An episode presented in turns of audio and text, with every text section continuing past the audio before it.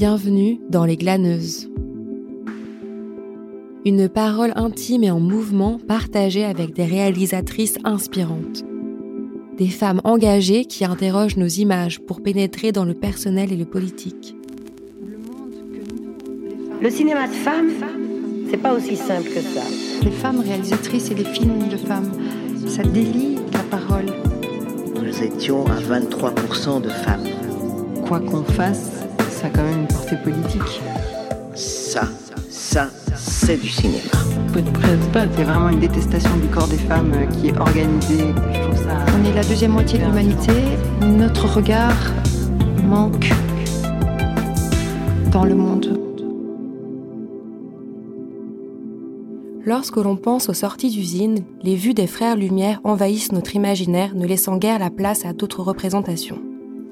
Durant un festival de films documentaires, j'ai découvert une autre sortie d'usine, celle racontée par Messaline Raverdi.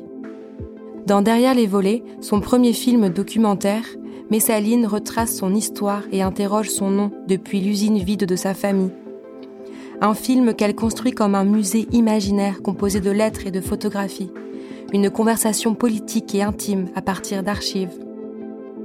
Je me souviens avoir été transportée dans ses souvenirs qui transgressent continuellement les frontières, par son goût prononcé pour les mots et ses rêveries sur l'oubli. Je me souviens de sa générosité à partager son livre d'images, car derrière le récit intime se profile la volonté de faire voir l'invisible, des portraits croisés de femmes, d'une grand-mère, d'ouvrières, de carmélites, qui ont façonné et habité cette usine et dont leur histoire fut ombragée par le patriarcat. Avec Messaline, nous avons parlé de grand-mère, de souvenirs d'ouvrière et de maternité.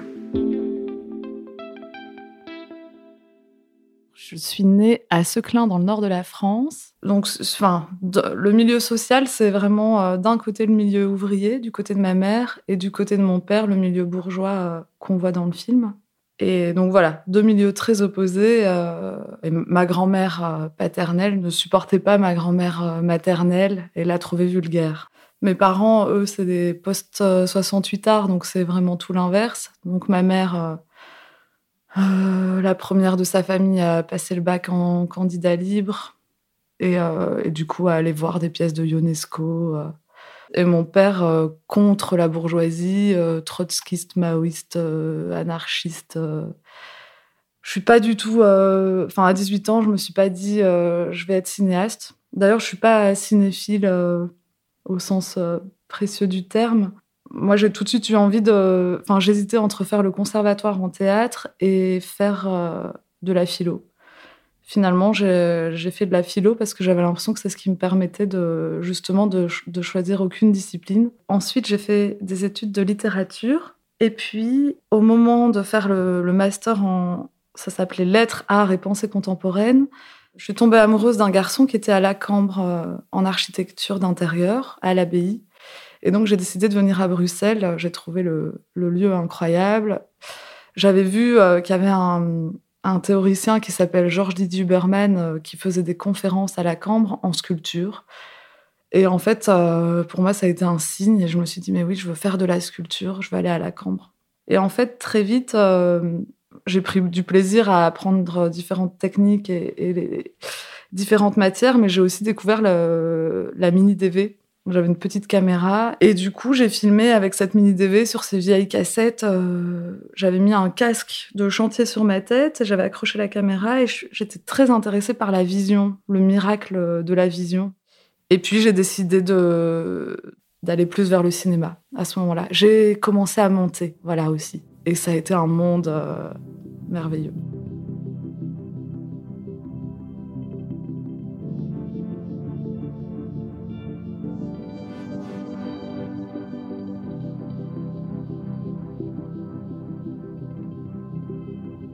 En fait, à la Cambre, j'ai pas vraiment trouvé ma place dans le milieu de l'art contemporain.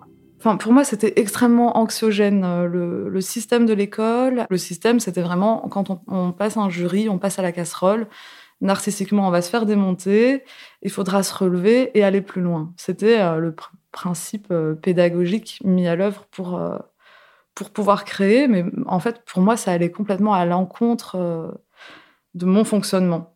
parce que moi, j'ai besoin de douter dans mon processus.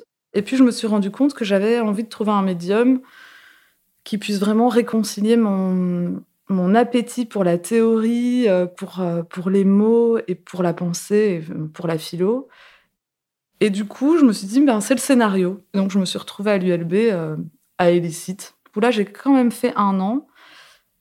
et puis, j'ai demandé tout de suite à pouvoir faire un mémoire pratique et pas théorique, et donc un film documentaire. Et j'ai choisi Anne Morel comme promotrice on a tout de suite été en désaccord sur pas mal de choses.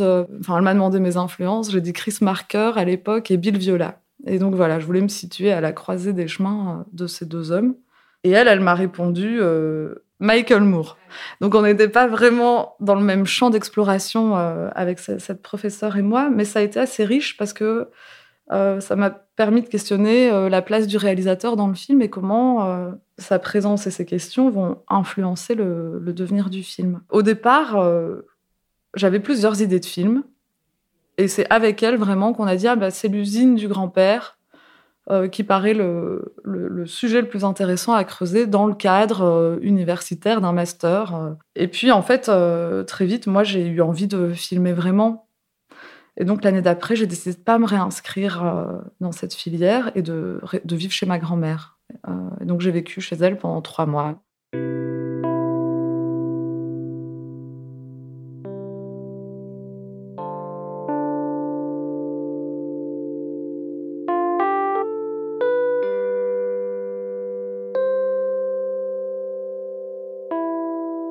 tout de suite, le projet, il était quand même euh, dans ma tête. Il partait vraiment de concepts philosophiques, de rapport entre euh, la pensée et l'espace. J'avais lu un essai de Jean-Louis Chrétien, qui avait été un de mes profs euh, à la Sorbonne, qui faisait un cours magnifique sur Saint-Augustin et sur les palais de la mémoire. Et donc, où il expliquait euh, comment dans l'Antiquité, pour retenir un discours, on, visualisait des pièces, les pièces d'une maison. Enfin, voilà, ce sont des, techniques de mémoire. Euh, et, du coup, dans cet essai, euh, le philosophe Jean-Louis Chrétien observait différents penseurs et poètes dont s'intéresse Davila et, et, du coup comment voilà comment la pensée s'articule à l'espace, comment la mémoire s'articule à l'espace. Ça m'a donné envie de trouver des images comment euh, trouver une matière ou une image qui puisse euh, rendre compte de l'espace quand il est mémorisé.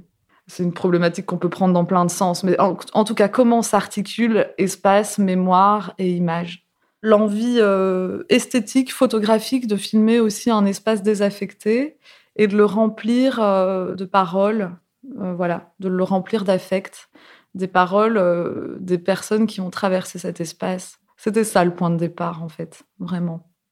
L'ancrage de l'usine, il vient d'abord du, fait euh, de l'urgence de capter les traces d'une mémoire qui allait disparaître, puisque euh, quand j'ai décidé de faire le film, euh, moi je venais d'apprendre par ma grand-mère que l'usine allait être démolie. Et c'est vrai que quand elle m'a annoncé ça, pour elle c'était vraiment c'était une angoisse terrible parce qu'elle en faisait déjà des rêves. Elle entendait les bruits de démolition.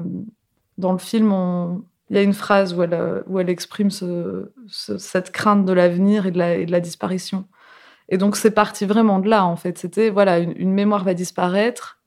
Euh, vite, on en attrape des bribes et puis euh, on reconfigure avant que la page ne soit tournée. Finalement, l'usine n'a pas du tout été rasée comme j'en avais la, enfin comme on, le craignait tous. Et là, elle vient même d'être rachetée par un torréfacteur du nord de la France qui est passionné par les cafés vintage. Euh, c'est finalement assez drôle puisque ce moteur de la disparition n'a pas eu lieu. Et ça, je me dis, c'est un peu le. C'est ce qui est beau avec le documentaire, en fait. C'est qu'on part de certaines pistes et puis finalement, ça ne se passe pas du tout comme prévu. Donc, j'avais pas du tout prévu de faire une enquête euh, qui serait sur le mode de l'intime. Ça, c'est venu vraiment beaucoup plus tard. Donc, après, en fait, quand je suis revenue à Bruxelles, je suis tombée enceinte. Et j'ai commencé à faire le SIC. Donc le SIC, c'est un, atelier d'anthropologie visuelle euh, à Bruxelles, Sound Image Culture. Et c'est un lieu où il y a plusieurs cinéastes euh, qui accompagnent des projets. Et donc moi, j'ai rencontré Mary Jiménez Eric Powells, Laurent Van Lunker aussi. Moi, ils m'ont poussé à, à, me remettre au centre pour pouvoir articuler les différentes réalités que je voulais placer dans le film. Donc c'était l'idée que moi, je, euh, Messaline cinéaste, devienne une espèce de pivot qui puisse articuler entre elles la grand-mère, les ouvrières et les carmélites.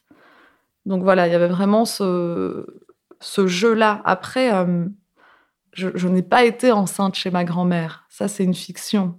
Ce que je dévoile, c'est des éléments qui sont choisis, qui sont agencés les uns aux autres. Il y a une grande part de fiction, enfin comme dans tout, euh, comme dans tout récit en fait. Alors c'est sûr que le corps que je dévoile, il est, voilà, je suis vraiment enceinte et je présente vraiment ma grand-mère. Mais à part ça, euh, il y a une reconstruction. Pour moi, ça a été extrêmement précieux, bah, d'abord de passer du temps avec ma grand-mère. Donc en tant que jeune adulte, je pense que euh, c'est rare en fait de retourner et de se dire, euh, ben, je vais vivre chez ma grand-mère pour faire un film. Et euh, c'est vrai que pour moi, quand j'y pense, j'ai toujours des frissons et je me, je me dis que j'ai été vraiment privilégiée en fait de, m'imposer ça, de dire, bah, je mets tout en pause. J'avais plein de projets à Bruxelles, j'ai tout mis en pause et j'ai dit non. Le plus urgent là, c'est d'aller passer du temps avec elle et donc de vraiment vivre dans son rythme à elle. Euh, et avec ce temps, en effet, qui s'égrène euh, d'une façon qui est complètement hors, hors monde et, très très belle. J'ai pas eu de révélation en partageant du temps avec elle, j'ai juste appris à la connaître autrement. On jamais beaucoup dansé. Non. On n'a jamais pris beaucoup de temps pour s'amuser. Oui, un des philosophes qui, qui disait on est, le verbe naître, on est, on vit, on meurt. Ça, il faut juste se le mettre dans la tête.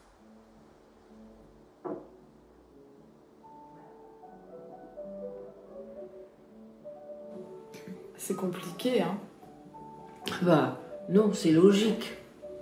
C'est logique, c'est pas, c'est pas compliqué. Par rapport aux ouvrières, ce qui a été vraiment très riche pour moi euh, de rencontrer avec elles, c'était euh, la servitude volontaire. Voilà. Tout d'un coup, euh, voilà, moi, je n'imaginais pas du tout ça quand je les ai rencontrées, parce que moi, mon grand-père, ça représentait l'homme à abattre. Euh, c'est comme ça qu'on me l'a présenté. C'était l'homme colérique, euh, dictateur, tyrannique. C'était l'homme qui rentrait, qui claquait son gros trousseau de clés sur la table et puis qui gueulait sur tout ce qui allait pas dans la maison. Et pour elle, c'était tout l'inverse. Alors c'était ah oui, bon, il avait il avait un caractère bien trempé. Oui, ah, il avait pas sa langue dans sa poche, hein, mais c'était un vrai patron. C'était un vrai patron. Euh, tout le film, c'est un peu une tentative à la fois de comprendre le, le besoin d'être contenu et en effet toujours le, et toujours en même temps le besoin d'exploser ses limites. Ça a été vraiment une, enquête pour les réunir. Et moi, là, du coup, je, me suis dit, il faut faire un vrai tournage. C'est quand même un moment énorme. Donc, j'avais rencontré un caméraman pour la télé. Moi, j'y connaissais rien en cinéma. Hein. Je faisais tout en bricolage euh, avec ma, ma petite mini DV. Donc euh, là, tout d'un coup, bon, quand même, on va peut-être essayer de filmer vraiment. Et du coup, lui, il est venu donc avec des éclairages, il y avait des câbles partout, il y avait vraiment le micro qui pendu au-dessus de la table, des éclairages, elles avaient chaud, elles avaient les joues rouges. Je me suis retrouvée euh, avec des images inutilisables pour le film parce que euh, parce que c'était du reportage et qu'en même temps c'était enfin ça leur rendait pas grâce et c'était pas enfin pour moi c'était pas beau, voilà, tout simplement. Et par contre, au niveau du son, il y avait une explosion, une explosion de joie.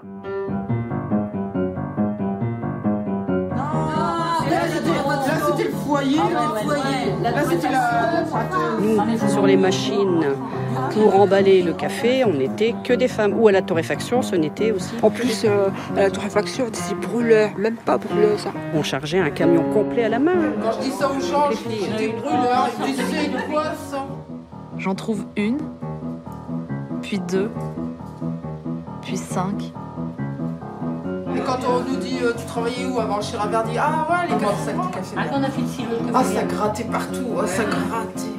Après, on était incrustés de moulu. Tout de suite, je montais, je prenais ma douche, euh, je me déshabillais, on, on sentait le café. J'allais faire mes petits secrets qu'on avait quand même. Hein. Oh, ouais, on avait des petits secrets. Monsieur Raverdi avec sa chemise, puis ses bretelles, quand il montait sur, la, quand il montait sur la, la machine, puis de mon derrière. Parce qu'il nous faisait monter dans les cheminées, hein Mais moi, je l'ai j'étais- j'étais enceinte. Hein. Bah oui. Mais on disait jamais. Le pire, c'est que les sacs, ils étaient cachés derrière sur le torréfacteur. Ah, j'étais comme ça. C'est la porte où M. Raverdi est rentré. Et vous aviez pas peur de lui Si. Si, si. Oh, bah, quand on le voyait. Surtout quand il avait fait de travers. C'est les murs, hein. Quand il a élevé la voix, Et même quand il est arrivé. quand on entendait claquer la Voilà, porte. monsieur, voilà, monsieur, tout, tout, tout le monde. Oh oui, monsieur, attention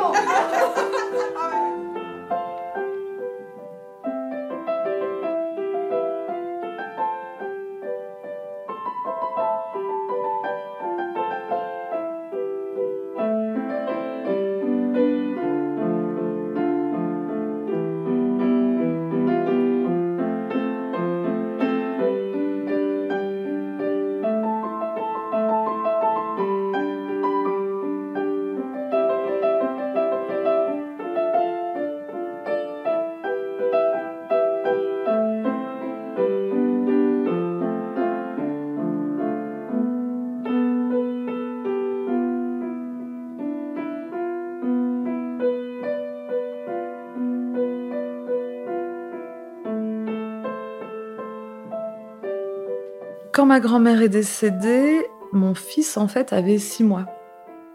Et donc, euh, pour moi, c'était extrêmement bizarre parce que euh, quand mon grand-père est décédé, j'avais six mois. Vraiment, euh, précisément. Et donc, c'était extrêmement troublant en, en termes de temporalité. Évidemment, ça a été pour moi un deuil difficile. Moi, j'ai pas pu retourner dans la maison à ce moment-là et récupérer des objets, par exemple. Enfin voilà, parfois on peut. euh, Moi, sur le moment, j'avais le souffle coupé. Et de toute façon, je me sentais euh, pleine et riche de toutes les images euh, et les sons que j'avais que j'avais accumulés avec elle. Dans ma construction de petite fille avec ma grand-mère, il y avait vraiment le désir de lui plaire et de oui.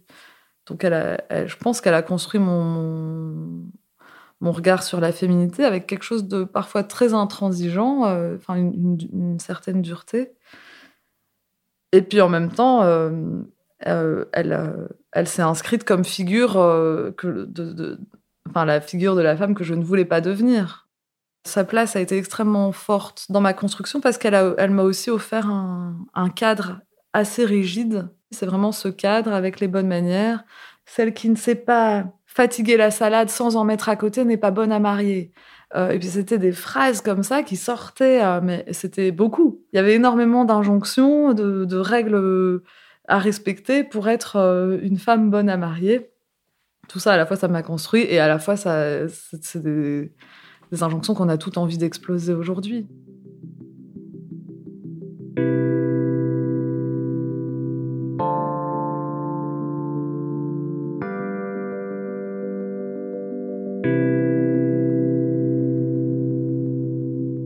Au départ, c'était vraiment un film sur une usine, donc avec des questions assez abstraites et théoriques. Et puis, c'est devenu un film sur le mode du féminin, avec au centre une usine et une grossesse, et donc le, le parallèle entre euh, des espaces dans lesquels on ne peut pas rentrer et qu'on ne peut que fantasmer, la quête d'images qui pourraient euh, à la fois traduire le passé, la mémoire, et à la fois traduire ce qu'on peut imaginer et fantasmer. Et pour moi, la grossesse, ça, a été de me souvenir en fait que, bah, que, que j'étais une femme. Parce que voilà, je pense qu'on est quand même une génération où on est, on est éduqué euh, et, et, porté euh, comme des égales euh, des hommes. Et donc moi, je me, même si voilà, je suis féministe parce que ma mère l'est et que voilà, j'ai j'ai évolué dans un, dans un monde où voilà, les femmes sont les femmes sont féministes, les femmes ne doivent pas être les boniches, les femmes doivent pouvoir planter un clou. C'était plus euh, tout d'un coup de, de me rappeler que j'étais une femme aussi en fait et que en fait euh, ça n'était pas du tout la même chose que d'être un homme. Et donc cette dimension-là, elle est apparue dans le film alors que c'était au départ pas du tout, du tout dans mes questionnements. Mais tout d'un coup, eff- effectivement, c'est devenu br- brûlant pour moi de l'exprimer et de dire mais oui, en fait, un- une femme ne, une femme et qui plus est enceinte ne réfléchit pas de la même façon qu'un homme. Et donc, qu'est-ce qui se passe et voilà, qu'est-ce qui se passe en elle et comment, euh, comment du coup une femme enceinte peut quand même euh, retrouver la façon de penser d'une carmélite. Dans la façon d'écrire le film, il y a eu la question de la transmission qui s'est posée, où je me suis dit, et quand je suis tombée enceinte, je me suis dit, faites que ce soit une fille. Et alors mon théorème, il sera implacable. Et puis donc euh, un garçon. Donc euh, le film, il aura certainement une influence dans la construction de mon fils. Enfin, je pense qu'au départ, d'ailleurs, j'ai peut-être un peu forcé. Euh, moi, au début, quand il était plus petit, j'ai beaucoup porté son attrait pour la couleur rose. Enfin voilà, en essayant justement qu'il soit la preuve vivante de la démolition des clichés. Et puis là, il est plus grand et je suis, je suis confrontée quotidiennement au travail que, fait la société et euh, que fait l'école euh, pour euh, toujours refiger les identités dans des genres bien définis, bien séparés.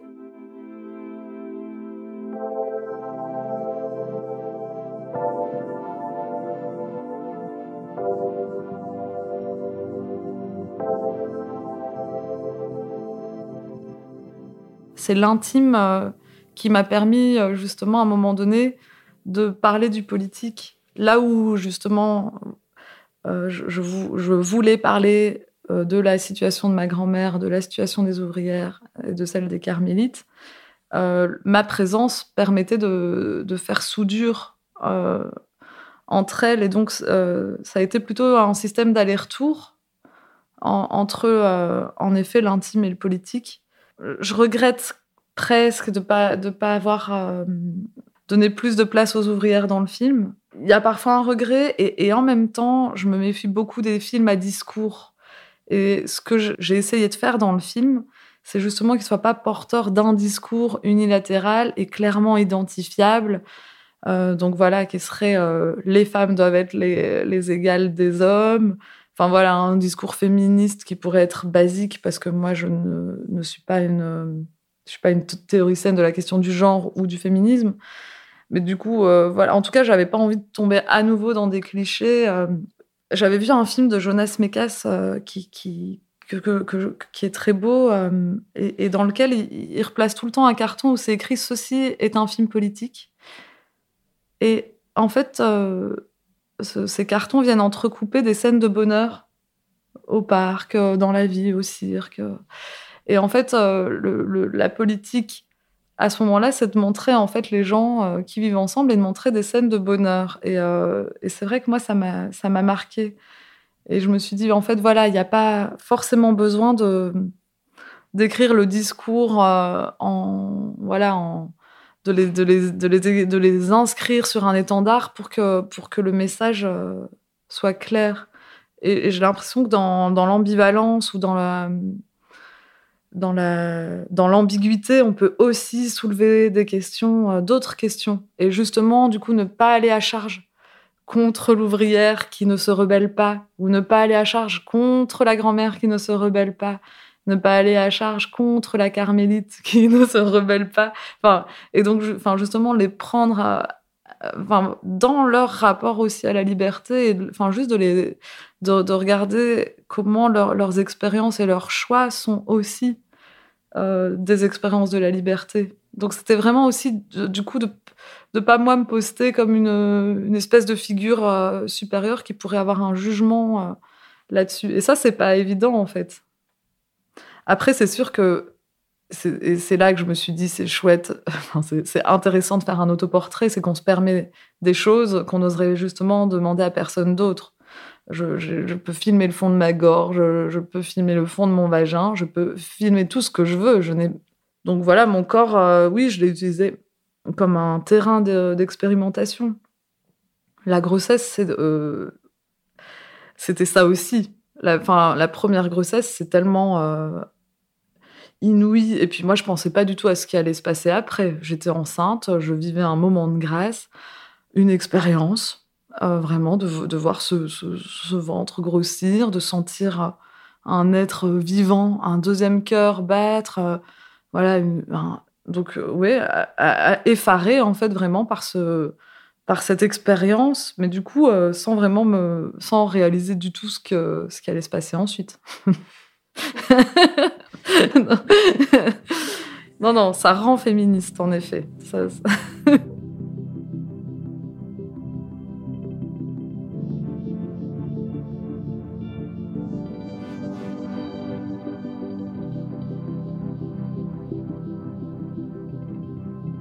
Très vite dans le montage, il est apparu que je ne pouvais pas euh, je, je pouvais pas euh, créer une forme à partir d'images télévisuelles ou de type reportage.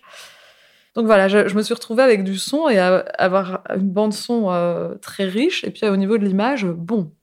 Mais j'avais une malle d'archives, j'avais mon corps, euh, voilà. Et donc du coup, en fait, j'ai énormément refilmé pendant le montage. Et pour moi, ça, ça a été une expérience très très euh, jouissive parce que j'arrivais au montage avec un sac à dos mais rempli, lourd parfois même une valise. Et donc j'arrivais avec la caméra, avec tout le matos, et puis on montait, et puis tout d'un coup, on se disait, Hm, il manque une pièce au puzzle. Ah mais oui, j'ai cette archive-là, je vais filmer comme ça, et enfin voilà, un mot. euh. Donc on a construit les pièces de puzzle progressivement. Du coup, au niveau de la forme, voilà, c'était vraiment le- l'esthétique du, patchwork, euh, du mélange de found footage, d'archives, de, différentes strates d'images. Enfin, moi, c'était un peu drôle. Quand j'ai fini le film, on m'a dit Ah, mais oui, c'est normal qu'il ait du succès. euh, c'est la même année que Balance ton porc. euh. Donc voilà, j'ai reçu ce genre de, de compliments. Et c'est vrai que j'étais plutôt étonnée parce que c'est vrai que pour moi, le résultat du film n'est pas du tout. Il y a eu des versions dans le montage beaucoup plus virulentes au niveau du féminisme. Parce qu'on a, des archives euh, qui sont quand même vraiment. euh, voilà, qui sont. il en reste, hein, mais c'est le montage est moins acide.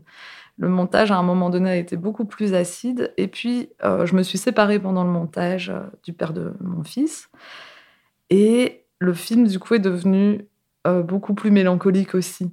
Parce que, ben voilà, il y avait, il y avait autre chose, une autre profondeur, enfin, une autre expérience de la vie. Et, et du coup, le film, en effet, euh, est devenu beaucoup moins féministe. Et pourtant, moi, je m'étais sortie d'un moule dans lequel je m'étais retrouvée malgré moi, de devenir en fait femme au foyer, de pas pouvoir travailler sur mon film. Et euh, on m'avait mis entre les mains les sentiments du prince Charles euh, que j'ai dévoré et qui, m'a poussée à changer de vie. Donc, donc voilà. Après, pour moi, c'est des questions. Enfin là, je voilà, je sais pas si tu as lu Sorcière.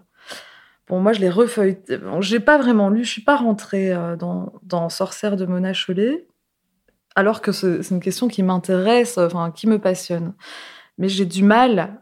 J'ai vraiment du mal avec la question, la façon dont elle articule euh, la maternité et la création, comme si c'était antithétique et qu'une femme qui enfantait ne pouvait pas être créatrice. Et elle le- elle l'écrit vraiment. hein. Donc c'est comme s'il y avait euh, deux types de femmes, des femmes fertiles, des femmes stériles, et qu'il y avait une inégalité de fond entre les deux, et que voilà, elle, ne- pouvait pas se comprendre. Et à coup de chiffres, elle arrive à voilà, donc Simone de Beauvoir, pas d'enfants, autant de bouquins, Virginia Woolf, euh, idem. Et donc je me dis mais alors euh, quid d'Agnès Varda, euh, quid de Louise Bourgeois? Il y a des femmes pour lesquelles la question de la maternité est extrêmement précieuse et on peut pas comme ça diviser et éliminer tout un pan de la création euh, sous prétexte que euh, ça rendrait la femme esclave. euh. Pour moi, ça, alors là, c'est le, le féminisme que je ne peux pas comprendre en fait, parce que j'ai l'impression que là où on devrait être ensemble, eh ben, on divise une fois de plus. Et du coup, ça veut dire que même, alors, on, on peut pas être mère et sorcière. Moi, ma mère, c'est une sorcière. Mes grands-mères sont des sorcières. Souhaitons-nous, euh, en fait, à toutes, euh, de pas être obligé de choisir, en fait, entre euh, la maternité et la création. Enfin, mettons en place les choses pour que ce soit possible.